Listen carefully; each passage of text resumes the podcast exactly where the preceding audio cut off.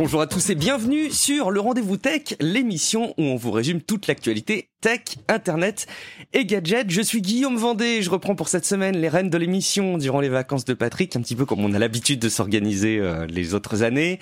Euh, bon, on l'imagine là, hein, en train de siroter des cocktails, les doigts de pied en éventail, à gamer comme un fou peut-être aux côtés de son fils, euh, à pas se soucier de ce qui se passe dans le monde de la tech. Euh, et puis, bah, il faut dire que pour un été, on a quand même pas mal de petites actualités à partager ensemble. Pas de choses révolutionnaires qui vont marquer l'avenir de la tech, mais des petites choses qu'il faut qu'on suive et, et qui vont laisser place à quelques échanges. On va parler notamment du hack de Twitter, de ARM euh, qui euh, est en passe d'être euh, revendu, enfin en tout cas qui est dans la direction d'une d'une revente. on aura quelques infos sur les smartphones, plein de petites news à partager. Je suis accompagné pour cet épisode de Manuel Castejon, rédacteur en chef de Frandroid. Salut Manu. Salut Guillaume. Merci beaucoup de te joindre à nouveau euh, à moi pour le rendez-vous tech et pour un, podcast tech en, général. Euh, on est accompagné également euh, d'un d'une voix de l'ombre, j'allais dire, euh, d'un autre podcast tech euh, qui est Niptech. C'est Baptiste qui a rejoint l'équipe donc de Niptech et qui anime maintenant, qui co-anime avec Ben et Mike leur podcast. Salut Baptiste. Salut Guillaume, salut Madu. Oui, je suis le seul membre de Niptech qui n'a pas le petit accent chante en suisse. Effectivement, effectivement. Euh, alors c'est pas pour ça, c'est pas pour ça que je t'ai proposé de venir. C'est tout simplement qu'écoutant euh, moi-même Niptech euh, régulièrement, euh, je trouve que tu apportes vraiment quelque chose de complémentaire à l'équipe, à Ben et, à Mike, et, et, je trouvais ça intéressant qu'on puisse te convier dans un autre podcast, bon pour que tu puisses promouvoir Niptech, mais que tu puisses bah, aussi participer et que j'ai l'honneur d'être le premier à t'avoir invité ailleurs.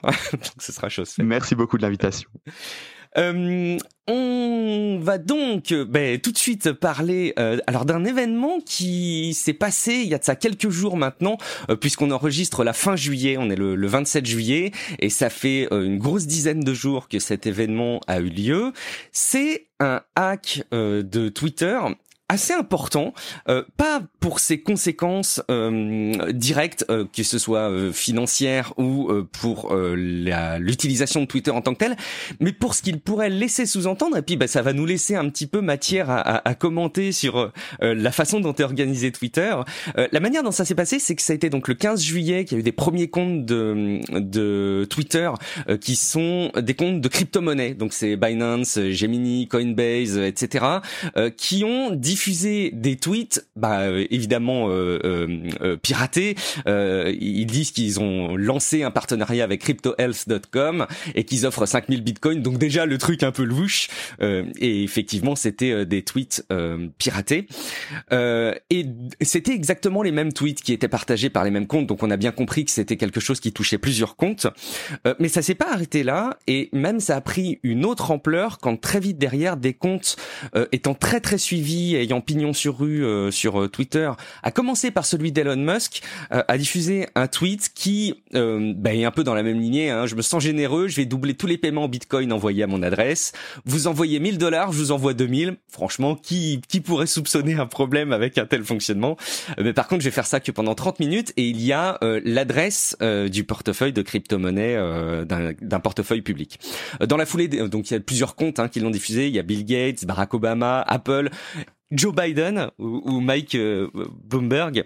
Euh, et il faut savoir a un portefeuille Bitcoin, Bitcoin à son à son solde public. Donc on a pu suivre les euh, versements qui avaient lieu sur ce portefeuille et ça représente un petit peu plus de 100 000 dollars en Bitcoin, qui est une grosse une grosse somme à titre individuel, mais qui à l'échelle de ce qu'on aurait pu avoir et dans l'univers de la tech et des piratages est finalement une assez petite somme. Il y a à la fois le fait que c'est quand même beaucoup d'argent euh, en se disant que autant de personnes ont pu se faire avoir, mais bon ça ça a une portée relativement euh, limité. Euh, plusieurs mesures euh, ont été mises en place par Twitter pour euh, pour essayer d'éradiquer un petit peu le, le problème, euh, jusqu'au blocage d'ailleurs des tweets par les comptes vérifiés, euh, parce qu'évidemment c'est ceux qui étaient le plus susceptibles de propager ces informations pendant plus de deux heures. Alors d'ailleurs, ça a été le théâtre hein, de plusieurs mèmes de la part des comptes euh, Twitter qui n'étaient pas certifiés, qui disaient ouais ouais, nous on peut s'exprimer, on peut s'exprimer. Euh, et Twitter s'est exprimé derrière en disant qu'ils ont euh, bien détecté ce qu'ils pensent être une attaque d'ingénierie sociale. Je cite, coordonnée par des personnes qui ont ciblé avec succès euh, certains de nos employés et obtenu un accès à notre système et à nos outils internes.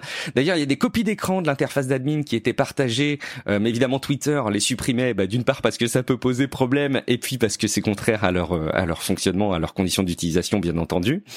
Euh, et alors, petite précision pour ceux qui ne le savent pas, mais une, attaque d'ingénierie sociale, c'est le fait d'exploiter euh, les humains et de pas exploiter des failles techniques. Et donc, c'est grosso modo se faire passer pour quelqu'un auprès de personnes qui ont des accès, on imagine auprès d'employés Twitter, euh, pour arriver à les convaincre euh, bah, de plein de manières différentes hein, de récupérer des accès à l'interface d'administration. Il y a eu des enquêtes derrière qui ont été menées et il y a TechCrunch notamment qui a mentionné euh, le nom de, de, Kirk, donc un utilisateur euh, d'un forum de hackers qui serait euh, au moins un des un des un des responsables. il aurait tenté de vendre des accès à des comptes Twitter grâce grâce à l'interface d'admin, moyennant un paiement en Bitcoin. Et puis bah finalement, a priori, il aurait pu décider de tout pirater lui-même. On n'a pas des confirmations, hein, c'est des c'est des on va dire c'est des enquêtes, mais il y a, y a pas de il y a pas de preuve de ce qu'on est en train de, de dérouler là à ce sujet-là. Euh, il aurait eu accès, lui, Kirk, au Slack, donc le, logiciel de messagerie que vous connaissez bien, euh, interne de Twitter, sur lequel il aurait retrouvé les identifiants. Euh, bon, puis imaginez aussi que ça puisse être du, du phishing ou de, de la transmission délibérée des accès d'admin, peut-être de la vente même de la part d'un employé de Twitter qui aurait été corrompu. Manu, quand on suit tout ça, c'est assez édifiant euh, comme on le voit, de, de, de s'imaginer qu'il est peut-être aussi facile euh, d'exploiter euh, Twitter de par ses failles au moins humaines, c'est assez édifiant de s'imaginer sur tout ce qui aurait pu se passer. Twitter, c'est quoi pour un journaliste aujourd'hui Pour bien se rendre compte, toi qui travailles dans une rédaction, à, à quoi ça sert Twitter? C'est juste à communiquer avec des copains ou? Ah non, non, c'est beaucoup plus que ça. En fait, Twitter, euh, c'est notre principal outil de veille pour, euh, pour pouvoir suivre justement euh, ce que les, les, grands comptes, les, les, Elon Musk, les Bill Gates et compagnie peuvent tweeter. en plus des, des, des, publications américaines comme TechCrunch que tu viens de citer, mais, mais ça nous permet vraiment de, d'être, de suivre de l'information en direct. C'est, c'est beaucoup plus que, que juste nous partager nos, nos articles et discuter avec des copains. Alors du coup, euh, Baptiste, alors tu t'es déjà exprimé, vous avez déjà parlé de ce, ce sujet-là dans Niptech, et c'est vrai que ça fait partie de ces sujets sur lesquels bah, c'est fou parce qu'on n'a pas grand-chose à en dire, et, et, en même temps ça laisse quand même son genre. Et puis je pense que c'est un point marquant qu'il fallait qu'on relaie dans dans un podcast d'ActuTech. Euh, mais comment c'est possible que la sécurité d'un tel service soit aussi faillible selon toi?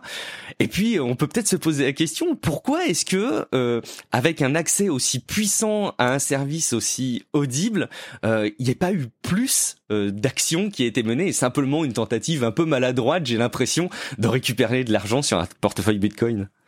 C'est vrai que c'est incroyable quand on pense l'étendue de la, des possibilités que les pirates avaient et ce qu'ils en ont fait, enfin une petite arnaque au Bitcoin. Enfin, on peut pas imaginer que la CIA leur aurait pas offert dix fois ce qu'ils ont gagné, quoi. C'est assez incroyable. Maintenant, ce qui est intéressant aussi de noter, c'est que un cinquième des employés de Twitter avaient l'accès à ce God mode où on peut tout faire. Un cinquième des employés. Plus de 1000 personnes, ouais. C'est incroyable. Ouais, c'est assez énorme parce qu'en plus euh, ça a l'air d'être des accès euh, bah, qui sont, j'imagine, peut-être pas si surveillés que ça, en tout cas en temps réel, parce qu'évidemment ça aurait été beaucoup plus facile de couper l'accès sinon. Et il n'y a pas de redondance non plus dans les accès d'administration, c'est-à-dire que a priori euh, il suffit d'avoir un accès pour intervenir.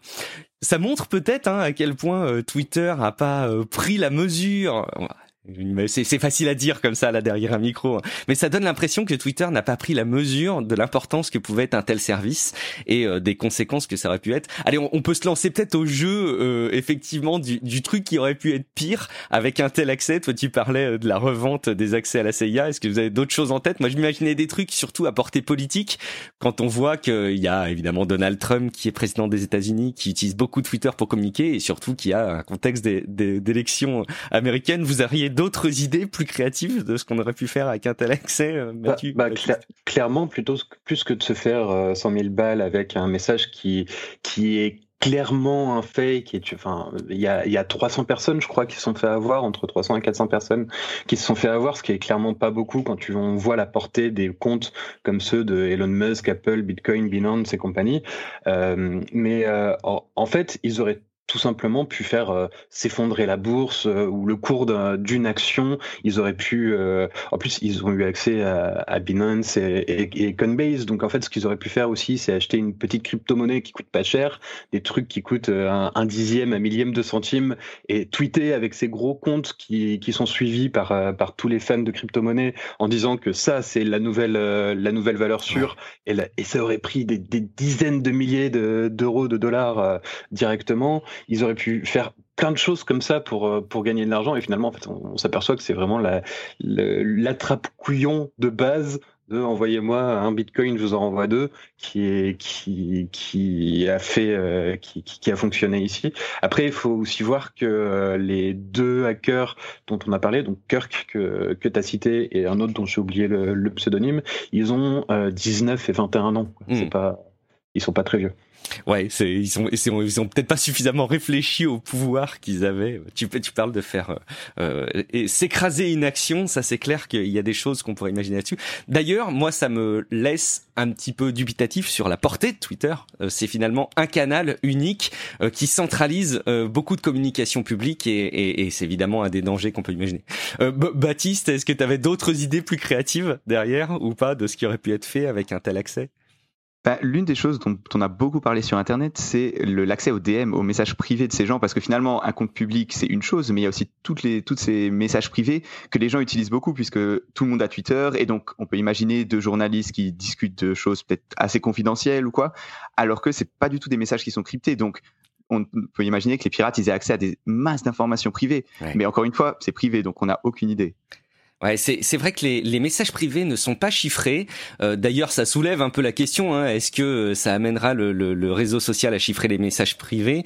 Euh, Il y avait euh, Edward Snowden qui s'était exprimé là-dessus auprès de, de, Jack Dorsey, qui avait dit euh, oui, ça, ça paraît être du bon sens, on va travailler dessus. Et finalement, à part quelques quelques signes qui montraient qu'il y avait du boulot sur le plan du, du développement là-dessus, il n'y a pas eu vraiment de gros changements. Ça, ça arrivera sans doute. Ça paraît dingue. Là aussi, derrière des micros de, de euh, de, de critiquer ça, ça paraît facile, mais ça paraît dingue qu'un tel service n'ait pas ces messages privés chiffrés quand on imagine l'importance des informations qu'il véhicule. Alors il y a quelqu'un qui a euh, démenti le fait qu'il l'utilisait pour échanger des messages privés importants, c'est Elon Musk qui s'exprimait derrière, alors dans le cadre d'une interview euh, sur plein d'aspects, hein, mais qui a dit lui principalement que ces messages privés sont principalement pour échanger des mèmes euh, et il s'en sert pas a priori pour euh, échanger des informations importantes. Bon, ce qui est peut-être aussi euh, euh, du bon sens quand on a certaines responsabilités et qu'on sait qu'on a une messagerie privée telle que celle de Twitter, de pas l'utiliser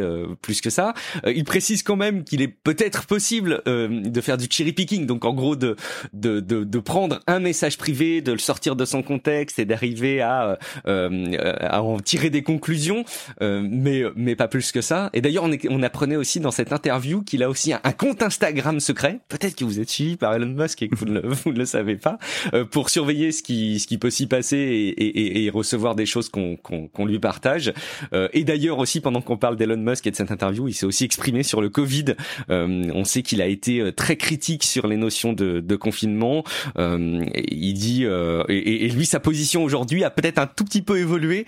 il dit maintenant que ça peut avoir du sens d'avoir un confinement si on est vulnérable, mais il pense pas que ce soit euh, que ce soit que ça ait du, que ça fasse sens si jamais il y a un, confinement alors qu'on n'est pas vulnérable. Euh, ce que je partage pas du tout parce que je pense que le principe d'un confinement euh, c'est justement de faire en sorte que qui qu'on soit, qu'on soit vulnérable ou pas, on ne puisse pas partager le, truc. Est-ce qu'on a fait le tour selon vous de cette de cette info qui pour moi faisait date quand même dans ce mois de juillet 2020 euh, du, du hack de Twitter ou est-ce qu'il y avait une dernière chose à préciser selon vous, Manu ou Baptiste? Je voulais juste rebondir sur les, les messages privés, le fait qu'ils soient pas chiffrés et le fait qu'on pouvait, bah, Baptiste disait tout à l'heure que euh, on pouvait retrouver des informations de journalistes, etc. Et justement, en fait, c'est pour ça que dans la bio de beaucoup de journalistes, tu vois euh, des comptes Telegram ou Signal, parce que euh, bah, justement, ah. euh, la, la, plupart des gens un peu sensés et qui connaissent un peu la tech n'utilisent pas les, les, Twitter, les DM Twitter justement à cause de ça. Tout comme Elon Musk. Il serait chiffré. Euh, tu penses que tous les autres services euh, euh, seraient plus un canal d'échange par défaut, ou est-ce qu'il y a quand même la crédibilité de Twitter qui serait à, à, regagner malgré le chiffrement des messages privés pour que les gens l'utilisent vraiment pour échanger des vraies infos?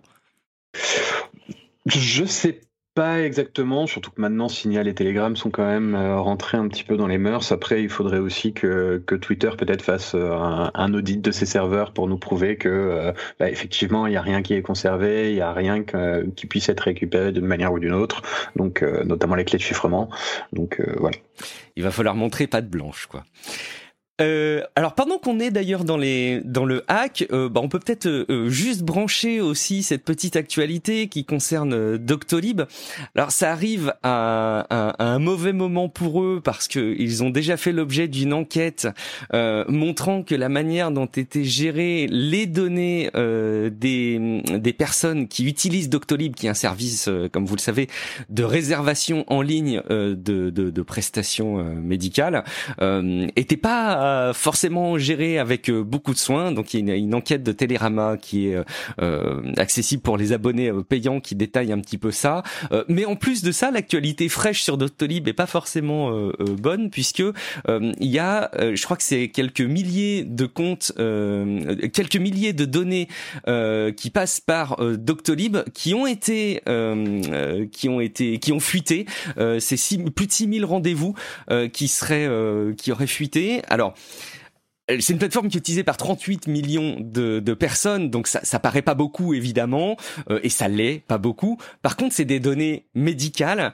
Euh, alors, même si ça concerne que des rendez-vous, on pourrait se dire bon, bah ça va. Si c'est que des rendez-vous, il n'y a pas non plus le, carnet de santé des gens qui est étalé. Sauf que, bah évidemment, quand on sait qu'on va consulter tel ou tel praticien, c'est parce qu'on a tel ou tel suspicion à minima de problèmes de santé. Et ça, évidemment, euh, quand il s'agit de données euh, médicales, bah, c'est euh, très sensible. Et, et, dans le cadre d'ailleurs du RGPD, c'est identifié comme étant une donnée particulièrement critique. donc ça, c'est un peu dommage pour un service comme celui-ci. Bon, c'est plus de 6000 rendez-vous, c'est pas non plus la totalité des échanges. Et ça concernerait d'ailleurs que les accès aux rendez-vous via les API de Doctolib. Donc c'est pas le site Doctolib qui a été piraté. Hein, paniquez pas tout de suite. changez pas votre mot de passe immédiatement. Même si c'est toujours bien de changer son mot de passe euh, régulièrement, mais euh, mais voilà, c'est c'est sur la partie euh, médicale. Un, peu trop de légèreté peut-être sur Doctolib ou est-ce que vous pensez que c'est tiré sur l'ambulance, c'est le cas de le dire, avec seulement 6000 6000 données fuitées? Je pense que c'est un peu comme Twitter finalement, on voit que c'est des entreprises qui n'ont pas une culture de la cybersécurité. Et je pense que c'est vraiment là le problème. À la fin, on a beau avoir de la cryptographie, on a beau avoir des jolis protocoles et de la technique, si derrière, dans l'entreprise, il n'y a pas une culture de oui, il faut faire attention et la sécurité, c'est vraiment un enjeu pour tous, forcément, on va avoir des hacks comme ça et des problèmes. Twitter, c'était pas leur premier hack. Je veux dire, on tombe pas des nues quand on dit ah Twitter, c'est pas une plateforme très sécurisée. Il y a déjà eu plein de problèmes. Et là, je pense pour Doctolib, c'est un peu la même chose. L'enquête de Télérama, elle a l'air d'être assez explicite. Et moi, ça me fait un peu peur pour une plateforme qui, quand même, gère des données assez sensibles. Hmm. Je, pense que ça fait partie de ces, ces services euh, qui sont nés il y a ça quelques années, euh, évidemment, mais du coup c'est suffisamment loin pour qu'elle n'ait pas été influencée par une culture de privacy by design, c'est-à-dire ce qu'on promeut d'ailleurs même explicitement dans, dans le RGPD, hein, dans, dans, dans la loi qu'on, dont on a largement parlé, qui est de dire qu'un service par essence doit euh, prendre en compte la confidentialité des données et un certain nombre d'éléments de sécurité. Je pense que ces services-là, euh, aussi importants soient-ils, tels que Twitter ou un peu plus euh, humble, tel que Doctolib à sa manière, c'est une licorne française qui, qui, qui est importante, hein, euh, eh ben euh, c'est des services qui n'ont pas qui n'ont pas pris le pli. Euh, et du coup, s'adapter, c'est peut-être plus compliqué que ce qu'on pense. Alors qu'évidemment, quand on lance un service aujourd'hui, si on prend en compte le fait tout de suite que y a certains éléments cruciaux de sécurité à intégrer, bah, c'est plus facile à faire sans doute. Au passage, il y a le site Have I Been Pwned euh, dont on parle régulièrement, euh, euh, qui, qui, est un site sur lequel vous pouvez mettre votre adresse email et il va vous alerter si jamais cette adresse email est détectée parmi des données qui ont fuité. donc évidemment, c'est hyper important bah, de mettre son, son, de surveiller ce, ce site-là. D'ailleurs, même sans forcément mettre son adresse email, de, de suivre un petit peu puisque eux recensent toutes les fuites de données, toutes les toutes les tous les piratage, tout ce qui peut amener à avoir des données qui, qui, qui fuitent où, où qu'elles soient. c'est 10 milliards de lignes de données qui ont été à ce jour identifiées par Avi Pinpound. donc bah voilà, c'est un, un, élément en plus qui montre que décidément la fuite de données, c'est pas un sujet anecdotique, c'est un sujet massif sur lequel il faut qu'il y ait une prise conscience massive et systémique de la part des acteurs du numérique. Euh, est-ce que est-ce que vous êtes inscrit sur Avail Pound Est-ce que est-ce que Manu euh, c'est c'est sur lequel tu es inscrit et tu surveilles Ouais, Non seulement euh, tu peux juste mettre ton adresse email et vérifier si elle a déjà été corrompue. D'ailleurs, la mienne a été corrompue plein de fois. Mais tu peux aussi activer des alertes si jamais ton adresse mail est trouvée dans le futur dans, dans une fuite de données comme ça. Tu reçois un petit mail pour te dire attention, changez vos logins. Euh, d'ailleurs, pour, pour terminer sur ce sujet, Baptiste, est-ce que tu penses que le l'Apple euh, ID, euh, la manière dont Apple propose qu'on se connecte aux apps sur iOS, qui est la génération d'une adresse email aléatoire, qui est une adresse de redirection vers son adresse email, devrait pas être quelque chose de systématique? Est-ce que finalement, c'est pas c'est pas de l'âge de pierre du numérique de transmettre en clair encore une adresse email à un service, selon toi? Ça dépend, parce que l'avantage du système adresse email mot de passe, c'est que c'est décentralisé. Et donc, même s'il y a un endroit qui tombe, bah, globalement, tes autres sites, ils sont globalement protégés si t'as pas mis le même mot de passe partout, évidemment, mais mmh. ça reste quand même un système qui est l'avantage d'être décentralisé. Alors que si demain Apple tombe, ce qui, ok, est très peu probable, mais ça peut arriver, là, t'es complètement dans la, tout le monde est, et dans une situation vraiment problématique. Effectivement, tu as raison. Alors c'est vrai que c'est pas un acteur euh, anecdotique Apple sur ce genre de service, ce serait un Google, un Apple, on peut euh, dans une certaine mesure leur faire confiance, mais effectivement, j'avais pas en tête ce point de décentralisation euh, qui peut qui peut être hyper important. Dans cet état, dans cet état d'esprit, il y a les gestionnaires de mots de passe qu'on conseille toujours de plus en plus parce que ça permet de, de, générer des mots de passe forts sur, sur tous les services. Mais le jour où il y en a un qui tombe, on va commencer à voir flou. Effectivement. Salut à tous et merci Guillaume, c'est Patrick. Je mets mes vacances en pause pendant deux minutes, le temps de vous parler du sponsor ExpressVPN, qui est le VPN que moi j'utilise euh, au quotidien. Et comme vous en doutez, des VPN, j'en ai utilisé une tripotée et c'est celui-là que j'ai choisi parce qu'il a une tonne de fonctionnalités que j'apprécie. Du coup, je suis allé les voir et je leur ai demandé s'ils voulaient bien soutenir l'émission? Et ils m'ont dit Banco. moi, je suis content parce que ça me permet de vous parler d'un produit que j'apprécie vraiment. Pourquoi alors euh, celui-là plutôt qu'un autre? Pourquoi ExpressVPN bah, C'est simple, de mon expérience, ils ont les meilleures pratiques juste en tout. Ils sont bons sur tout.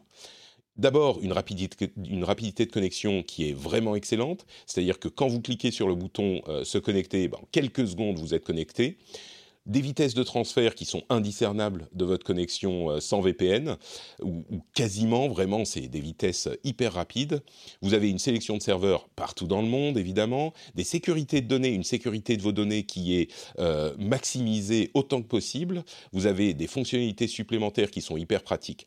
Et je vais vous donner deux exemples parmi tous ces trucs. D'abord, pour votre tranquillité d'esprit, ils ont un chiffrement, comme je vous le disais, qui est euh, hyper solide, et en plus, ils n'ont aucun log, ils n'ont aucune trace de votre activité. Donc vraiment, au niveau tranquillité d'esprit, euh, vous êtes justement tranquille. Vous pouvez l'utiliser sans vous soucier de quoi que ce soit. Ensuite, pour la facilité d'utilisation, il y a une fonctionnalité qui s'appelle le split tunneling. Qu'est-ce que c'est? Ça vous permet d'utiliser certains programmes avec le VPN et certains autres par votre connexion classique. Et ça, c'est vraiment pratique parce que du coup, vous avez le VPN qui tourne en fond. Vous pouvez, si vous le souhaitez, utiliser votre connexion normale euh, sans vous soucier de quoi que ce soit d'autre. Et quand vous avez besoin du VPN, vous lancez le navigateur qui est sélectionné pour le euh, VPN et vous êtes directement connecté depuis le Japon depuis les États-Unis, euh, ce que vous souhaitez, de manière complètement sécurisée. Donc en fait, il est toujours actif sans être actif. C'est hyper, hyper pratique. Et je vous le dis sincèrement parce que je le pense, prenez un abonnement VPN, c'est toujours bon à avoir. C'est pas quand vous allez arriver sur une, euh, un Wi-Fi ouvert ou euh, la connexion bizarre euh, de, la personne chez qui vous êtes là pour dîner, que vous connaissez pas bien, que vous allez commencer à vous créer un compte. Vous l'avez dans un coin, c'est super pratique, vous avez les programmes installés sur votre téléphone, sur votre tablette, ce que c'est, et là, vous êtes tranquille. Et moi, celui que je vous recommande, vous l'avez compris, c'est ExpressVPN. Et en plus de ça, j'ai évidemment un lien qui vous donne un petit bonus gratuit, c'est-à-dire trois mois gratuits sur un forfait d'un an, et qui en plus leur dit que vous venez de ma part, donc tout le monde y gagne. C'est expressvpn.com slash rdvtech, ou alors le lien qui est dans les notes de l'émission. expressvpn.com slash rdvtech, vous y allez, vous prenez un abonnement, vous êtes tranquille, paf, terminé, vous n'avez plus à vous en soucier. Bon, moi, c'est ce que je vous recommande. Après, évidemment, euh, vous faites ce que vous voulez. Et je rends l'antenne à Guillaume. Je vous remercie de m'avoir écouté et je vous dis à très très bientôt. Vas-y, Guillaume. On va clore les infos à retenir avec euh, ARM. Bon, on va détailler en quelques secondes parce qu'on est là pour apporter aussi de la pédagogie euh, sur ce qu'est ARM.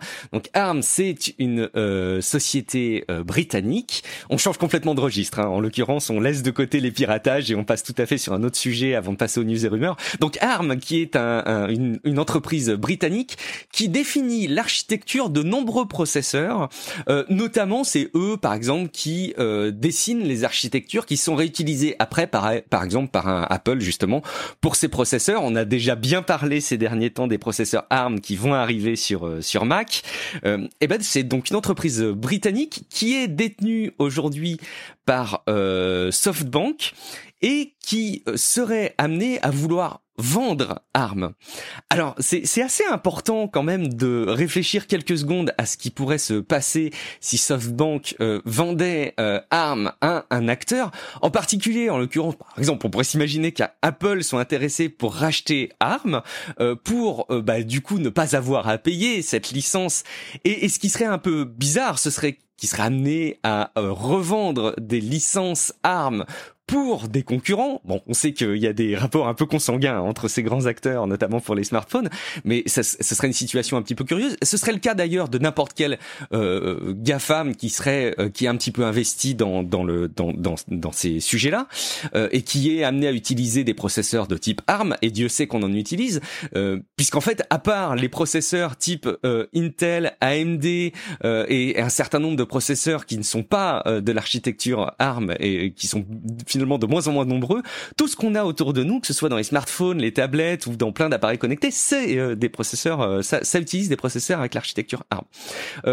Euh, on parle aussi d'Nvidia qui pourrait être amené à le racheter. Euh, bah, d'une part parce qu'ils sont dans une excellente santé, dans une très bonne dynamique, qu'ils ont évidemment les ressources euh, qu'on pourrait attendre. Euh, il faut s'imaginer un rachat euh, de l'ordre de, de, nombreux milliards évidemment, donc faut avoir un peu de sous dans le dans le compte en banque. et ça fait partie de ces acteurs qui justement ne seraient pas un grand acteur type Gafam qui amènerait à créer des déséquilibres dans le marché de la commercialisation de, de ces de ces processeurs. Euh, d'ailleurs, euh, ARM qui euh, justement parce que SoftBank est pas pense qu'ils rentabilisent pas assez leur sujet, pourrait faire exploser le prix de certaines licences. On, on parle d'une multiplication par 4 du prix des licences de ARM au processeur auprès des, des, sociétés qui utilisent cette architecture. Bon, ça paraît ça paraît un peu énorme le x4, mais on peut imaginer qu'il y ait des augmentations substantielles et, et progressives. Euh, Manu, tu, tu votes pour qui Pour un rachat pour ARM Est-ce que tu penses déjà que ça va vraiment se revendre? Est-ce que tu penses que SoftBank va trouver un repreneur euh, qui, qui réponde à ces critères? Euh, et, et, et, qui tu penses qui pourrait être un, un acteur approprié pour racheter ARM alors, vu le potentiel, ouais, je pense qu'ils vont vraiment trouver un, un racheteur. Euh, et un racheteur potentiel, alors déjà, pas Apple, parce que, euh, alors, c'est toujours une rumeur, hein, vu que la vente est une rumeur en elle-même, mais Apple aurait déjà été contacté et aurait déjà refusé, et serait plus euh, tenté de prendre des parts dans, dans ARM que de, de racheter complètement euh, la chose, ce qui est pas ce qui, ce qui est pas totalement déconnant, vu que ce, Apple fait souvent ça, euh, fait, fait, fait, souvent ça. et par contre, Nvidia serait un très très bon repreneur, d'autant qu'ils utilisent déjà des puces ARM dans leur Tegra X1 qu'on retrouve notamment dans la Switch, dans la Nvidia Shield, ça c'est assez euh, anecdotique, mais aussi dans beaucoup d'automobiles. Ils fournissent euh, notamment euh, BMW et quand on sait l'importance que va prendre justement toute l'électronique et dans, dans les voitures de demain avec les voitures autonomes, mhm. tous les tous les capteurs qu'on a, etc. c'est vraiment une énorme pépite et je pense que Nvidia a tout intérêt à racheter ARM de, de ce côté-là. Ce qu'il faut voir aussi, c'est qu'un rachat, ça se fait pas comme ça, c'est pas juste hé, hey, j'ai envie de te le racheter, j'ai la thune donc je t'achète. Dans le dans le milieu des entreprises, il y a aussi les autorités de la concurrence qui jettent un petit un petit coup d'œil là-dessus et je pense que déjà juste pour ça les GAFAM ne pourront pas racheter ARM parce qu'on on voit mal justement Apple avoir la main mise sur tous les processeurs qui équipent absolument tous les smartphones et demain tous les ordinateurs, parce que là ils ont annoncé que que eux ils faisaient leur euh, Apple Silicon, euh, donc euh, une des, des processeurs ARM pour ordinateur portable. Donc on, on, va imaginer que ça va suivre et que dans 10 ans il y aura plus un seul processeur x86. Mais mais du coup on voit mal Apple avoir la mainmise totale sur tout le marché de puces, de smartphones, d'ordinateurs, de voitures, etc. Ah, tu parles d'ordinateur portable, c'est même tous les Macs. Hein. Demain, Apple euh, euh, va proposer tous les Macs avec processeur ARM. Euh, ouais, je, suis, je, suis, assez d'accord quand même sur le fond. Ça, spontanément, quand on y réfléchit, on a envie de voir un, un GAFAM, mais on comprend bien que c'est assez compliqué. D'autant que le, le, métier est pas le même hein, de, de, licencier du ARM, donc de vendre des licences ARM et de, de, produire soi-même des processeurs ARM. C'est pas du tout le même métier et ça, et ça change un petit peu la donne. Euh, tu parles d'ailleurs, oui, on parle juste au passage un des iPhones. On a appris que les, le processeur A16 des futurs iPhones pourrait être gravé en 3 nanomètres, donc on, on, ne recule devant rien sur la, la réduction de, de, de, des processeurs de des processus pardon de gravure euh, qui amènent à chaque fois à économiser de l'énergie et à gagner en performance. Euh, Baptiste, est-ce que ta boule de cristal de l'analyse des rachats euh, des sociétés tech peut nous donner une indication supplémentaire pour qui pourrait racheter ARM? Oh, j'imagine que ce serait peut-être pas non plus dans les semaines et les mois à venir, hein, mais on peut commencer à regarder, à surveiller. Franchement, c'est dur de dire parce que c'est des histoires de gros sous. Ce qui pourrait être intéressant, enfin, même si je suis pas sûr que ça va se faire, mais ce serait qu'Intel les rachète parce que ce qu'on voit, c'est qu'Intel ont beaucoup, beaucoup de mal en ce moment. Ils ont leur euh, capitalisation boursière a été dépassée par Nvidia récemment. Ils, ont du mal, d'un point de vue, d'une part, parce que la, les architectures ARM sont en train de dépasser les architectures x86, dont Intel est le euh, le plus grand producteur. Et en plus, il y a cette histoire de finesse de gravure où, d'un côté, Apple fait des puces en 3 nanomètres. Enfin, c'est pas vraiment Apple, c'est les, les fondeurs, c'est-à-dire des entreprises qui ont spécifiquement les usines pour faire fondre, pour euh, graver les processeurs, mais ils sont en 3 nanomètres, alors que Intel est encore bloqué à 6, euh, à, à, 10 ou 7 nanomètres. Mmh. Ils ont repoussé, hein, à, à, je sais plus à quand, mais ils ont ils ont annoncé, euh, voilà, avoir repoussé à 2023 euh, les prochaines réductions de, de, de, processus de gravure, ce qui justement effectivement leur a fait perdre plus de 16% en bourse, alors qu'ils ont des résultats plutôt supérieurs aux, aux attentes des, des analystes. ça fait ça fait mal au cœur pour Intel. On va enchaîner avec les news et rumeurs. On a plein de petites choses euh, qu'on va pouvoir euh, détailler et en écoutant cette émission, je pense que vous serez calés pendant cet été sur ce qui se passe dans la tech. Euh, à commencer par euh, toute une succession de sujets autour des smartphones. Alors on a des smartphones euh, très emblématiques qui vont arriver. Euh, dans le précédent épisode, Patrick relayait le fait qu'il y avait le Pixel 4a qui devrait pas tarder à arriver. On a là aujourd'hui une précision. On nous dirait que la date de sortie serait prévue au 3 août. Alors en même temps, c'est une date qui a été maintes et maintes fois repoussée. Mais là, ça semble être bloqué pour de bon pour le 3 août, donc dans quelques jours. En attendant, on a le OnePlus Nord. Donc c'est le Nord euh, qui a qui a été euh, qui a été annoncé, qui a été euh, diffusé, présenté. et ce qui est intéressant sur ce sur ce smartphone, c'est que OnePlus, le, le, tout premier, le OnePlus One, que d'ailleurs j'avais eu à l'époque moi, était un smartphone avec une philosophie bien particulière qui était alors c'est ce qu'on appelle dans le jargon les flagship killers. Donc grosso modo, c'est un smartphone qui coûte moitié moins que euh, les fers de lance des grands acteurs des, smartphones euh, et qui promet des performances euh, et des une restitution, une esthétique qui est au même niveau que ces smartphones très haut de gamme. C'est quelque chose que OnePlus a un peu perdu dans ses itérations et on a eu des smartphones qui étaient quand même un peu plus chers et surtout ces derniers temps, ils ont voulu concurrencer directement les hauts de gamme mais avec des prix plus important. Euh, ce, ce OnePlus Nord, là, ça a l'air d'être une, une version qui répond plus à la philosophie de départ. Euh, Manu, est-ce que tu fais partie des grands convaincus de ce, de ce smartphone? Hey, I'm Ryan Reynolds. At Mint Mobile, we like to do the opposite of what Big Wireless does. They charge you a lot, we charge you a little. So naturally, when they announced they'd be raising their prices due to inflation, we decided to deflate our prices due to not hating you. That's right. We're cutting the price of Mint Unlimited from $30 a month to just $15 a month. Give it a try at mintmobile.com slash switch. $45 upfront for three months plus taxes and fees. Promo rate for new customers for limited time. Unlimited more than 40 gigabytes per month. Slows. Full terms at mintmobile.com. Spring? Is that you? Warmer temps mean new Allbirds styles. Meet the Super Light Collection, the lightest ever shoes from Allbirds, now in fresh colors. These must have travel shoes have a lighter than air feel and barely their fit that made them the most packable shoes ever. That means more comfort and less baggage. Try the super light tree runner with a cushy foam midsole and breathable eucalyptus fiber upper. Plus, they're comfy right out of the box. So, what can you do in a super light shoe? What can't you do is the better question. And because they're super packable, the real question is where are you taking them? Experience how Allbirds redefines comfort. Visit allbirds.com and use code SUPER24 for a free pair of socks with a purchase of $48 or more. That's A L L B I R D S.com. Code SUPER24. Ah oui, carrément. Euh, surtout que de, de plus en plus, en fait, euh, je trouve que les, les flagships se rajoutent encore et encore des, des caractéristiques qui les font monter au-dessus de 1000 euros euh, et qui font qu'ils se démarquent par rapport au, au reste des smartphones. Mais moi, en fait, je fais partie de ces gens qui trouvent que les, les petites différences qui sont ajoutées ne valent pas forcément le prix et que euh, aujourd'hui autour de 400 entre 400 et 600 euros on trouve d'excellents smartphones qui font le taf. Alors euh, certes ils ils ont pas toute la finesse photo que peuvent avoir euh, des iPhone 11 des Galaxy S20 etc mais euh, que c'est un segment de prix qui est euh, très intéressant. Et d'ailleurs ça se voit sur sur les ventes. C'est c'est entre 200 et 400 que que qu'on vend le plus de smartphones. Enfin on, que les constructeurs le ventre mou des constructeurs. Vendent que, que, que, les constructeurs vendent le, le plus de smartphones et euh, et c'est pas forcément sur les, les flagships. Donc euh, je pense que OnePlus avait vraiment tout intérêt effectivement à revenir sur ce segment. Alors pas abandonner le le, flag, le, segment des flagships parce que euh, ils ont quand même une concurrence à jouer et, et montrer aussi qui ils sont surtout euh, surtout avec Oppo derrière eux quand même parce que je rappelle qu'ils font partie du même groupe. Euh, ils ont ils ont eu un, tout un pôle de R&D qui est impressionnant. Ils ont de la charge ultra rapide etc donc c'est c'est quand même un, un, gros groupe et, euh, et une marque qui, qui a son importance.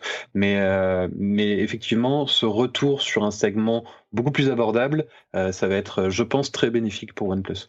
J'imagine que ça va faire de l'ombre d'ailleurs à leur, à leur euh, flagship, le, OnePlus 8, là, qui continue à vendre à partir de 700 euros. Franchement, entre 700 euros et, et 400 euros, bon, enfin, et après, il y a des histoires de, stockage, etc., mais il y a, de quoi se poser la question. Euh, toujours dans les dans les smartphones, les smartphones de l'avenir, euh, peut-être qui sont déjà là, allez savoir, euh, notamment les pliables euh, ou les pliants, selon la philosophie qu'on veut y donner. Alors je crois qu'il y a une subtilité hein, dans le terme pliant. il y a le fait que il, en, en, langue française, pliant signifie le fait que c'est prévu pour qu'on le plie. Et, et, pliable, c'est que bah, c'est une des caractéristiques qu'il a de qu'on puisse le plier, mais c'est pas pensé pour. Donc on va peut-être utiliser là entre nous. Il y aura des débat, j'imagine, dans les commentaires sur frenchfin.fr, mais on va y dire en tout cas que le Galaxy Fold 2 euh, est un smartphone euh, pliant. Euh, il y a un teasing qui a été diffusé par Samsung qui promet des possibilités infinies pour le, nouveau Samsung Galaxy Fold, avec d'ailleurs la, conférence Unpacked où on peut imaginer qu'il y aura évidemment la présentation du Samsung Galaxy Note 20 et Note 20 Ultra. Allez, on le sait, hein, dans la saison, c'est en début d'année les S20, les S en tout cas. Euh, et euh, l'été euh, plus les notes. bon, on sait déjà énormément de choses sur le Samsung Galaxy Note 20 et Note 20 Plus qui vont être diffusés, donc pas trop de surprises. Mais par contre, sur la version pliante. Euh, une question peut-être euh, Baptiste euh, et, et, Manu, j'aimerais bien savoir comment est-ce que vous imaginez que ça peut évoluer parce que ça y est, on nous les a présentés les smartphones euh, pliants maintenant. On a vu soit c'est une philosophie d'une tablette qu'on fait réduire pour la mettre plus facilement dans la poche, plus facilement entre guillemets, soit c'est un smartphone euh, de taille un peu classique qu'on peut rabattre et donc rendre encore plus compact. mais Comment est-ce qu'on pourrait encore faire évoluer le, pliant? Est-ce que vous pensez que la messe, elle est un peu dite et que ça va être des histoires de raffinement? Ou est-ce qu'il y a quelque chose d'encore plus ingénieux à trouver? C'est quoi ta vision, Baptiste, sur ce sujet? Moi, je crois pas mal au raffinement petit à petit, parce qu'aujourd'hui, ce qu'on a vu avec le, Galaxy Fold, c'est que c'était juste une grosse contrainte d'avoir un, smartphone pliant. Certes, il y a l'avantage d'avoir un grand écran, mais il est plus gros, l'écran, le, revêtement de l'écran est pas incroyable, il est très fragile. Et je pense que si, avec raffinement après raffinement, on arrive à se rapprocher finalement d'un smartphone avec moins de enfin avec autant de contraintes qu'un téléphone normal, là ça pourra peut-être faire décoller le segment parce que finalement, je suis pas sûr que technologiquement il y ait besoin de quelque chose d'autre que ce qu'il y a aujourd'hui. Ouais, il n'y a pas forcément. Euh, bon, jusqu'à ce qu'on nous prouve le contraire, évidemment. Toujours. Euh, Manu, est-ce d'accord. Que... Ouais, t'es d'accord. Pas de pas de grosses idées sur ce qui pourrait révolutionner les choses dans l'univers des pliants. Non, non, on a déjà deux formats qui sont bien intégrés avec le smartphone et la tablette aujourd'hui. Effectivement, le smartphone pliant, c'est euh, bah, le, monde parfait entre ces deux-là. Euh, parfait, en tout cas, il le sera peut-être un jour euh, quand il sera raffiné. On va suivre ça ensemble. Alors toujours dans les dans les gadgets, dans les dans les appareils. Ça me fait toujours mal au cœur de, parler de, de, gadgets pour ces appareils parce que pour moi c'est bien plus. Mais bon, euh, peut-être plus dans les accessoires. L'Oculus Quest, qui est le casque de réalité virtuelle, euh, on va dire, euh, qui a contribué a un petit peu plus démocratisé la réalité virtuelle ces derniers temps, euh, parce que c'est un casque qui fonctionne de manière autonome, donc on n'a pas besoin de le rattacher à un ordinateur, la qualité est très satisfaisante, et il est vendu le Quest actuellement avec les Oculus Touch, qui sont euh, les deux manettes euh, qui permettent vraiment de donner une interaction très convaincante en réalité virtuelle, qui est un petit peu en, en, en, fin de vie pour un casque de réalité virtuelle, puisqu'il est sorti, à, je crois maintenant, à pas moins de 3 ans. Euh, évidemment, il y a une version 2 euh, qui est dans les cartons. Et a priori, cette version 2 aurait euh, leaké de par son design et on aurait pas mal d'informations sur ce qu'il pourrait apporter. Alors pas de révolution. Peut-être si vous avez un Oculus Quest, euh, ça vaut pas le coup de vous en séparer tout de suite. Euh, et voire même, ça peut être intéressant d'attendre que le Quest 2 sorte pour vous pour acheter euh, d'occasion un, un, Oculus Quest première version, puisqu'à priori il va pas être tant dépassé que ça, mais on va gagner probablement avec une fréquence plus élevée, donc une, un rafraîchissement d'image plus important. Euh, il serait un petit peu plus léger, pas forcément euh, de manière révolutionnaire, mais on gagnerait 15% dans le dans le poids de l'appareil, ce qui est toujours bon à prendre pour un appareil qu'on a sur la tête, et un réglage automatique de l'écart interpupillaire. Alors d'ailleurs, derrière les termes euh, un peu pompeux, il y a tout simplement l'écartement des deux yeux qu'on a, qu'aujourd'hui on règle souvent avec une molette sur beaucoup de casques, euh, et qu'il là il y aurait plus de, de réglage avec une molette, mais euh, l'appareil arriverait à comprendre où sont nos yeux et arriverait tout simplement à faire les réglages qui vont bien, une sorte d'autofocus d'écartement de nos yeux, ce qui évidemment peut être quelque chose de plutôt cool. Bon, c'est pas une révolution de dingue parce que l'Oculus Quest, euh, ça reste un appareil qu'on utilise à titre individuel, mais c'est vrai que c'est aussi le genre de choses qu'on a envie de montrer à ses proches, aux amis, à la famille, euh, et c'est assez souvent quand on le passe de main en main, en se désinfectant les mains hein, en période de Covid, euh, que euh, qu'on se rend compte qu'il y a besoin de le régler à chaque fois, mais c'est pas non plus le truc complètement rédhibitoire aujourd'hui. Baptiste, un, sentiment sur ce que pourrait devenir la réalité virtuelle de demain si elle était totalement démocratisée? Est-ce que tu penses que le Quest 2 peut contribuer justement à jouer ce rôle?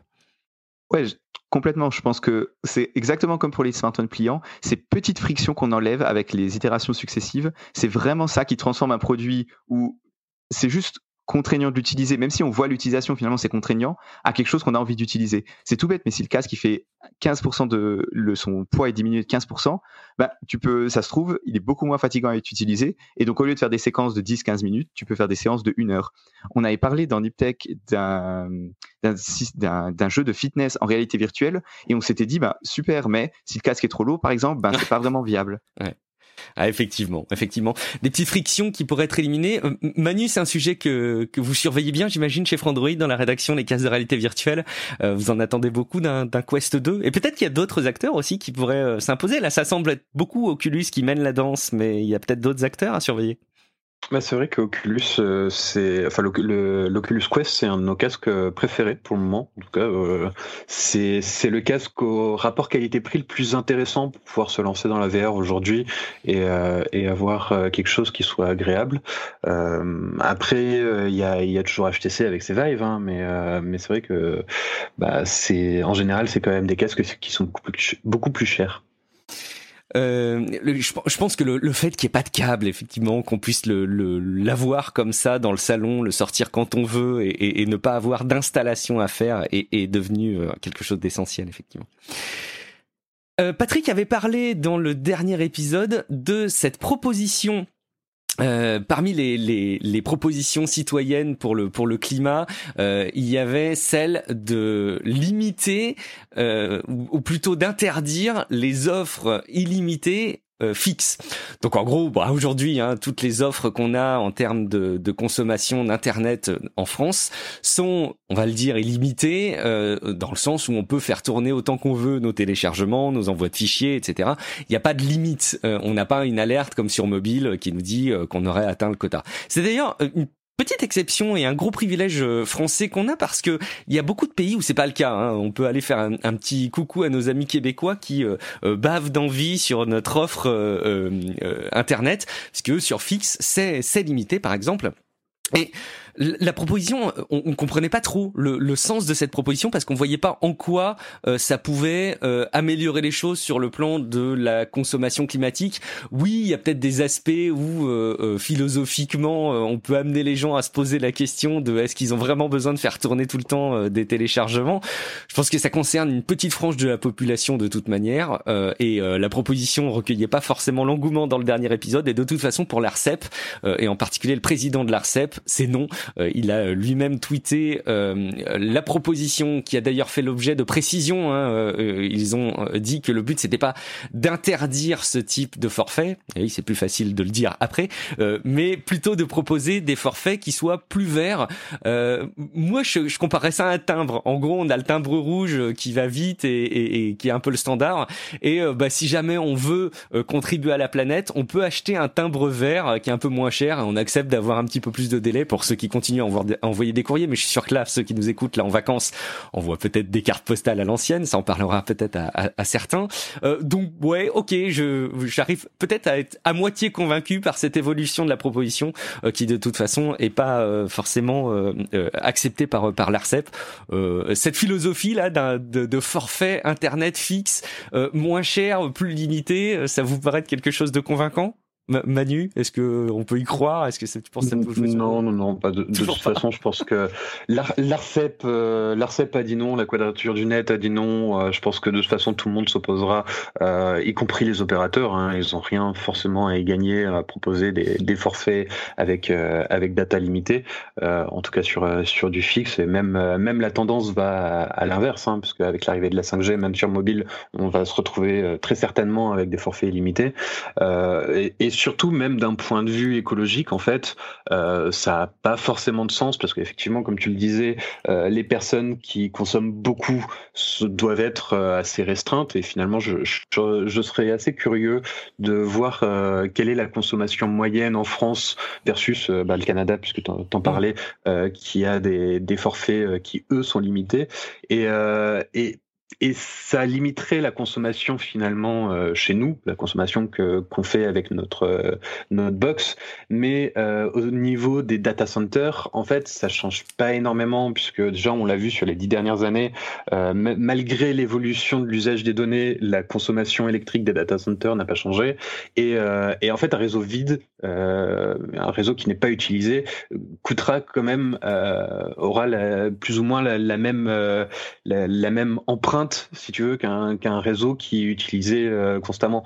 Donc, euh, donc il n'y a pas un réel intérêt aujourd'hui à le faire, même d'un point de vue écologique. Baptiste, même si je te passe la casquette de l'avocat du diable de Patrick, euh, t'es pas convaincu non plus. Moi, j'aime bien cette philosophie euh, quand même de proposer un forfait peut-être moins cher et plus écologique, mais bon, c'est peut-être totalement naïf, non?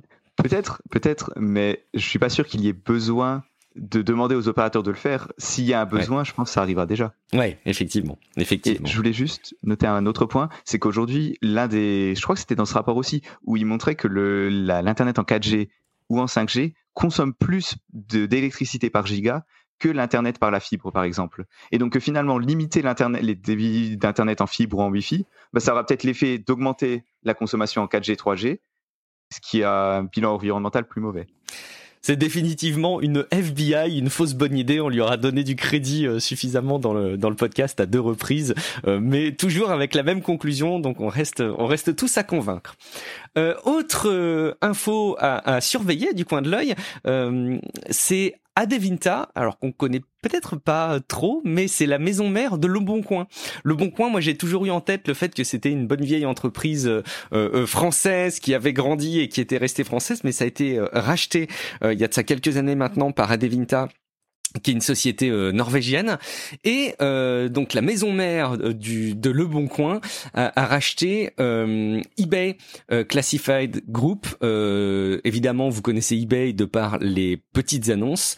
Ils ont racheté la société pour 8 milliards d'euros pour moi, il y avait trois acteurs euh, des petites euh, annonces euh, de vente de particuliers, trois acteurs massifs.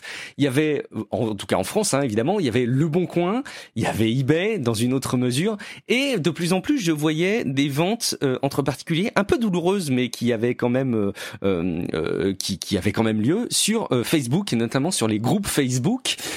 J'ai découvert aussi tout récemment euh, le site Jean de confiance qui est euh, le même principe que, que le Bon Coin, hein, c'est de la vente entre particuliers, mais vous devez être recommandé euh, par trois proches, par trois personnes proches, et ce qui fait que ça évite énormément, énormément, énormément le risque de fraude et ça garantit une certaine, une certaine propreté, on va dire, dans la qualité des échanges et des ventes en ligne. donc c'est le panorama de la vente en ligne qui de petits de petites annonces de vente entre particuliers qui évolue un petit peu. Moi, ça m'a fait bizarre de me dire qu'il y avait maintenant une seule société qui rassemblait à la fois eBay et Le Bon Coin. J'ose même pas imaginer le chiffre d'affaires, le, montant d'argent qui transite sur ces plateformes.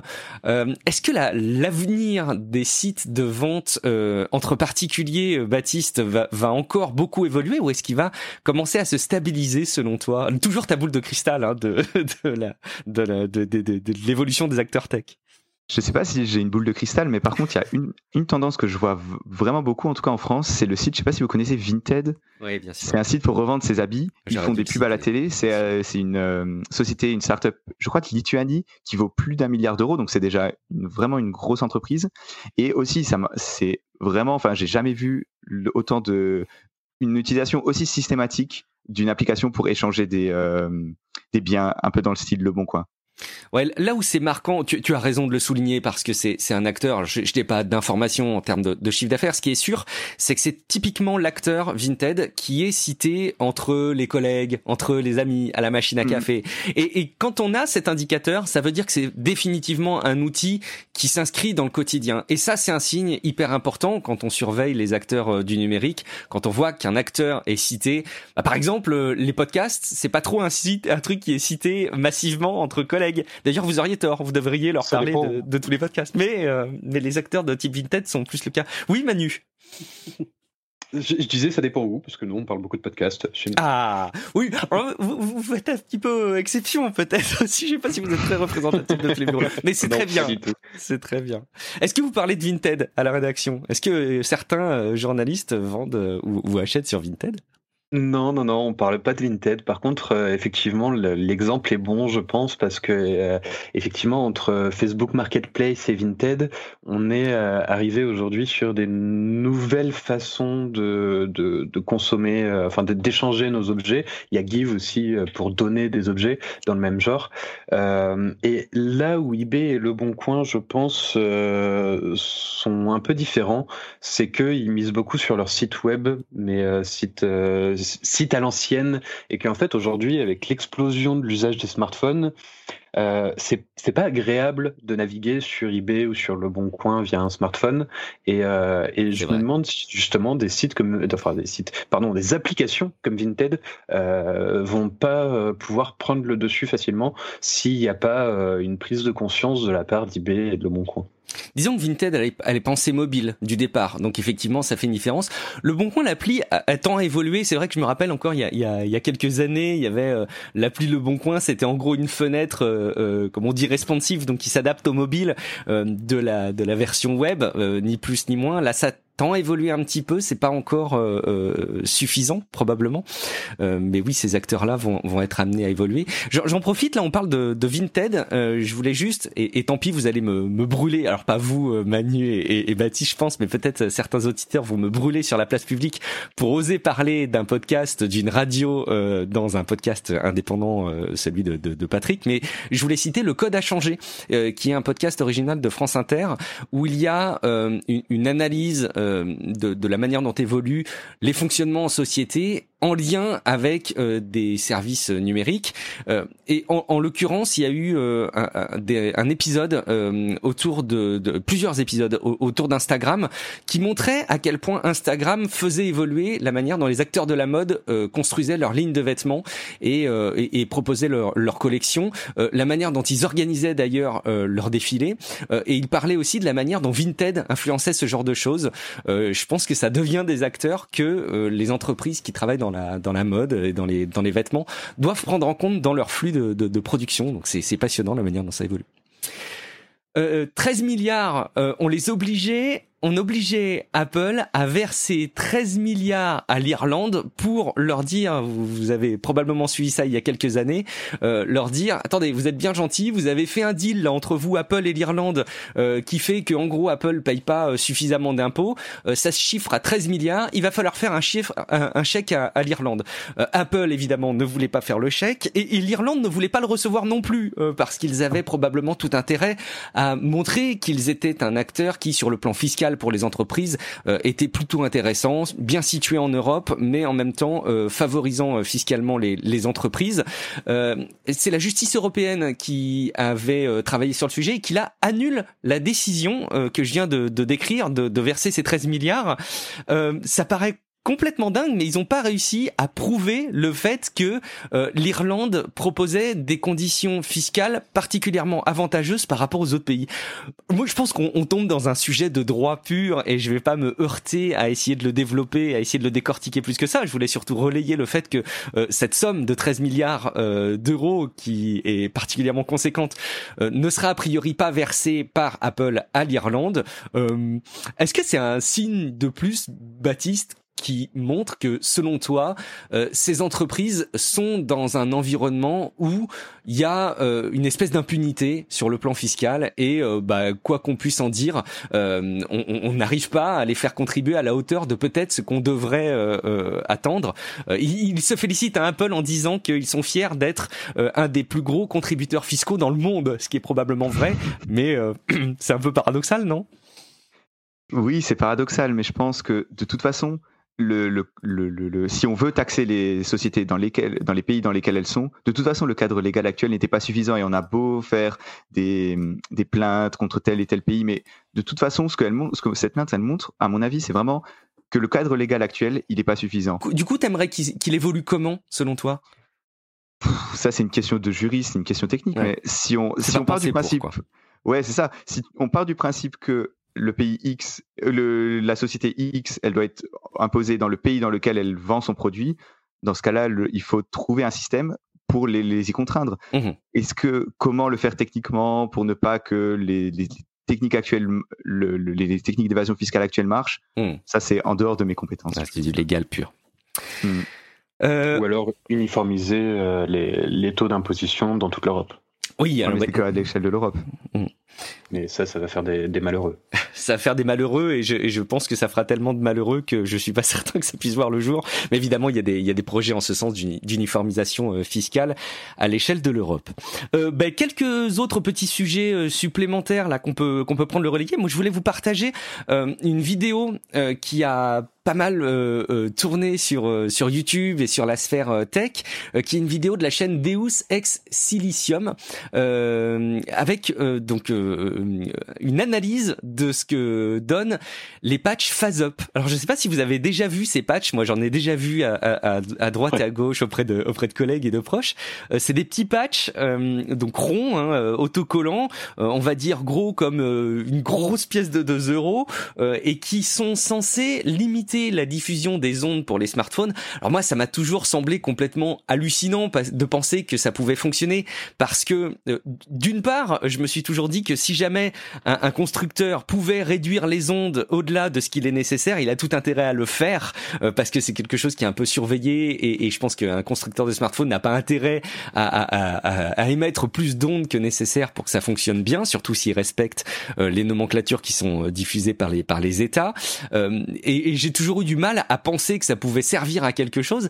J'ai été un peu estomaqué de voir dans la vidéo que bon, hein, effectivement, ça ça fonctionne pas, mais voire même ça augmente ça augmente la diffusion des ondes. Euh, c'est-à-dire que ça, ça, comme ça limite le, la, la, la, communication du smartphone, il est obligé le smartphone de pomper encore plus d'énergie et de diffuser encore plus euh, pour arriver à avoir la même qualité d'échange. Et donc en fait, les patchs anti-ondes augmentent les ondes. J'ai trouvé ça complètement dingue. Est-ce que vous aviez vu euh, Manu, Baptiste autour de vous, ou peut-être vous sur votre smartphone, hein, faites à monde honorable, vous aviez installé un patch anti-ondes euh, Fats. Il y en a de plusieurs marques hein, sur votre smartphone. Ou est-ce que vous en aviez vu autour de vous? Non, jamais vu. Et euh, alors, j'en ai déjà eu dans les mains parce que FatsUp m'en avait envoyé. Ah. Euh, après, on n'avait pas le matériel nécessaire pour les tester. Euh, ce qui est marrant, c'est qu'ils s'appuient, ils s'appuient sur des études et ils annoncent que ça a été testé et que ça réduit bien les ondes. Sauf que quand on leur demande d'avoir ces études en main justement pour pouvoir les, les éplucher et les détailler un petit peu, en général, on n'a pas de réponse. donc, on n'avait jamais relancé suite à ça, mais c'est vrai que en fait, euh, ça fait ça fait des années qu'on entend parler de FatsUp, mais euh, ça fait aussi des années que tout le monde se moque un petit peu d'eux et de leur technique qui paraît euh, être un gros bullshit marketing. Baptiste, t'avais pas installé de patch FatsUp sur ton smartphone? Non, j'en avais jamais entendu parler avant ah. cette vidéo, mais je pense que tu as bien résumé les choses. Si c'était tellement simple, les constructeurs l'auraient déjà mis. Et en plus, imaginons que ça bloque les ondes, c'est-à-dire que le téléphone peut plus communiquer. Donc, mm. dans ce cas-là, autant couper le Wi-Fi. Ça fait partie des choses, euh, ces, ces patchs, euh, comme beaucoup d'autres choses, hein, euh, qui sont des sujets parfait pour animer des théories du, du complot, je pense, c'est que de toute façon, on peut apporter tous les arguments rationnels qu'on veut, et je pense que cette vidéo peut en faire partie.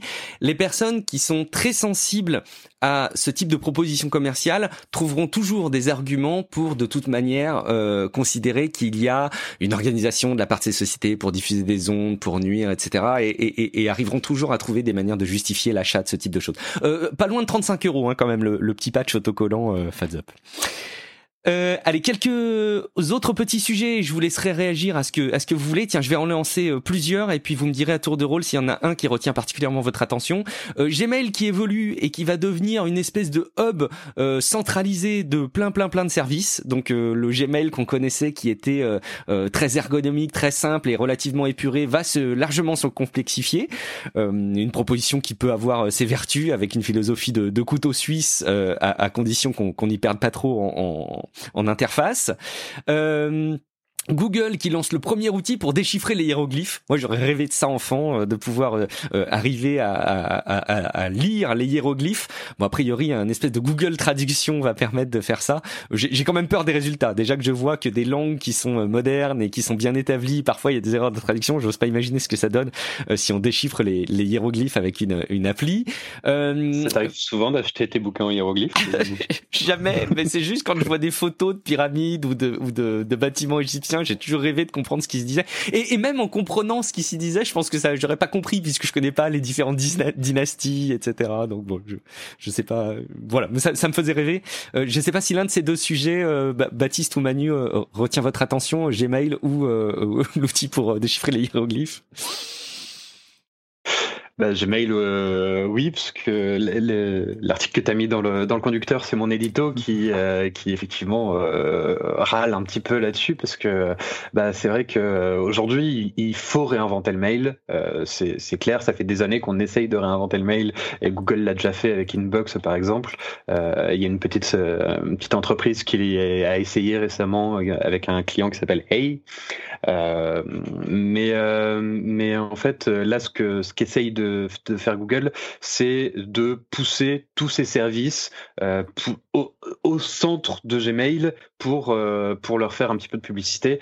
Et ça, en général, ça marche pas. On l'a vu notamment quand ils ont imposé euh, Google Plus dans les commentaires de YouTube, justement pour essayer de faire exploser Google Plus en utilisant un de leurs services phares. Et franchement, je pense que c'est pas une bonne idée parce qu'on va vite s'y perdre et Gmail va devenir assez désagréable à utiliser. C'est dommage, hein, parce que c'est vraiment un outil qui, qui fait consensus. Même, même les grands utilisateurs, enfin les utilisateurs de, d'iPhone autour de moi que je, je, croise sont les premiers à installer l'app Gmail. Alors ils vont être encore plus contents avec euh, iOS 14 qui permet de, de changer l'application de mail par défaut, enfin qui devrait permettre de le faire en tout cas. Euh, allez, autre autre petite euh, news et, la Baptiste, tu me diras laquelle te parle le plus. Euh, L'App Store euh, à, l'échelle des, pays, au niveau des, USA, c'est une première. Il dépasse la Chine en, nombre de téléchargements d'applications. 2,222 milliards d'applications téléchargées sur les App Store américains pour le second pour le sur un an, pardon. et la Chine qui euh, plafonne à 2,06 milliards. Bon, les chiffres entre eux sont, sont énormes euh, de téléchargement d'applications. Ce serait largement dû, a priori, euh, au confinement qui aurait boosté cette période de téléchargement d'applications, avec Zoom qui aurait été un grand bénéficiaire de, de cette période-là. Et puis Apple qui commence à préparer ses billes parce qu'ils vont se faire évidemment décortiquer et attaquer sur le plan juridique sur les fameux 30% de commissions qu'ils imposent aux développeurs. Donc quand vous proposez une application en tant que développeur sur l'App Store, euh, Apple vous euh, prélève 30% ou 15% par abonnement. Et, et, Apple commence à préparer ses billes. Ils ont financé une étude. Bon, c'est eux qui l'ont financé, donc il y a peut-être eu des orientations, mais bon, ils ont financé une étude. Ils ont eu le mérite, en tout cas, de confier les rênes de cette étude à quelqu'un d'indépendant, indépendant avec des guillemets, qui a commencé à lister euh, les différents niveaux de rémunération qu'avaient les entreprises de la tech euh, sur ce type de service. et donc on voit qu'évidemment, bah, c'est à peu près cohérent partout. Euh, Microsoft Store, c'est 30% sur les jeux, 30% euh, euh, sur les appareils Windows 8. Samsung, c'est 30% aussi. Xbox, c'est 30%. PlayStation, Nintendo aussi. ils ont été même regardés du côté de, YouTube, c'est 45% des revenus publicitaires, etc., etc., etc.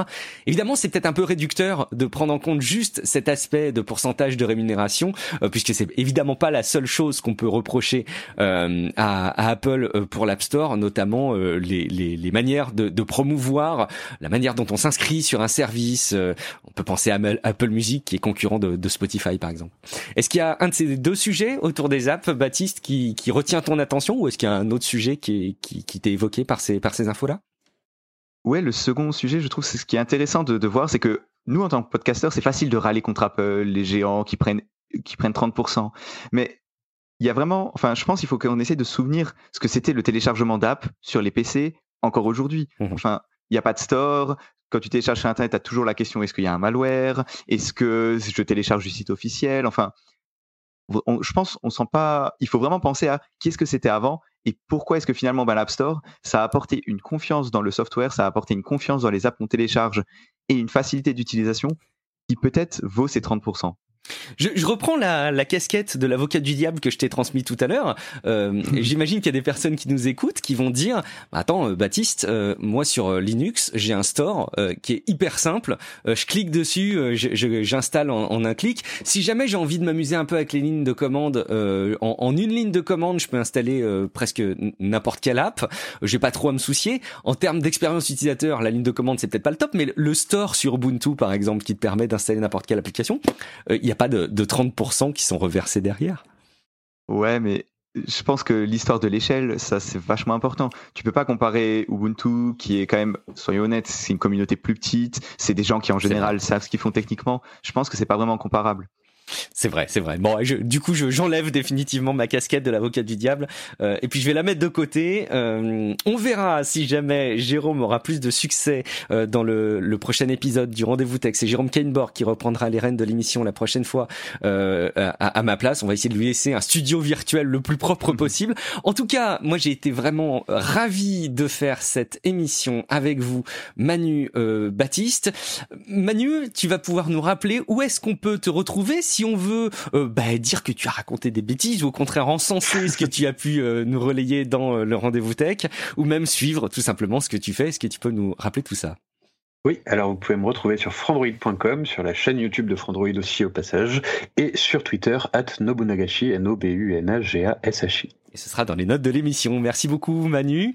Euh, Baptiste, où est-ce qu'on peut te retrouver ou là aussi dire à quel point c'était vraiment chouette de t'avoir comme invité dans un autre podcast que Niptech euh, et, si jamais on veut interagir avec toi? Alors, pour interagir avec moi, le plus simple, c'est d'interagir avec Niptech, N-I-P-T-E-C-H .com, .com euh, ou dans le juste dans le flux du podcast sur Twitter partout et mon Twitter personnel même si je tweete pas beaucoup je dois dire c'est bfright b f r e y d t et je vais le dire à tous les étudiants que je connais autour de moi, euh, avec qui je suis amené à parler de, tout ça, prépare tout de suite ton personal branding. Euh, N'attends pas, euh, profite à mon avis de, la tribune et de l'activité que tu peux avoir au travers des podcasts en ce moment. Euh, crée-toi ton, ton personal branding qui est, qui est un peu un, terme un peu galvaudé, mais je pense que ça pourra te servir euh, d'autant plus dans, dans l'avenir professionnel, même si je me fais pas forcément de soucis pour toi, je pense que ça, ça peut te servir. T'as raison. Merci beaucoup en tout cas à tous les deux d'avoir participé à cet épisode. Pour ma part, donc c'est Guillaume Vendée. Vous me retrouvez à titre individuel sur guillaumevendée.fr où il y a des liens vers un peu tout ce que je fais, euh, toutes mes différentes présences. Et si jamais vous êtes en manque là pendant l'été euh, de podcast euh, tech, bah évidemment c'est le moment rêvé d'aller découvrir non seulement euh, Niptech avec avec Baptiste, les podcasts de Frandroid, notamment Salut Techie. Il y a, y a probablement des épisodes à écouter pour lesquels vous n'êtes pas à jour, mais aussi Tech Café qui est un, un podcast que je que je que j'anime de mon côté, qui est assez complémentaire, euh, je pense, au, rendez-vous tech. Euh, et on a diffusé des épisodes euh, exclusifs un petit peu exceptionnels cet été avec une chronique des composants 2000. Donc on a retrouvé, figurez-vous, une cassette qu'on a enregistrée avec mon compère Guillaume Poggiaspala l'été 2000 et, et on, et on l'a diffusé en podcast. c'est assez incroyable, vous allez voir, c'est assez rigolo de remonter dans le temps et de voir l'actu tech telle qu'elle était à cette époque. On a aussi fait un épisode sur les usages, sur les NAS, donc je pense qu'il y a du, du contenu qui pourra vous intéresser. Merci beaucoup en tout cas de nous avoir écouté pour cet épisode euh, du Rendez-vous Tech. Les commentaires, c'est sur frenchspin.fr. Vous retrouvez, comme je vous l'ai indiqué, Jérôme Kainborg dans le prochain épisode et dans deux épisodes, vous retrouverez votre cher Patrick qui reviendra plus en forme que jamais, j'imagine. Merci beaucoup Manu Baptiste et à très bientôt. Merci Guillaume, salut. Merci, salut.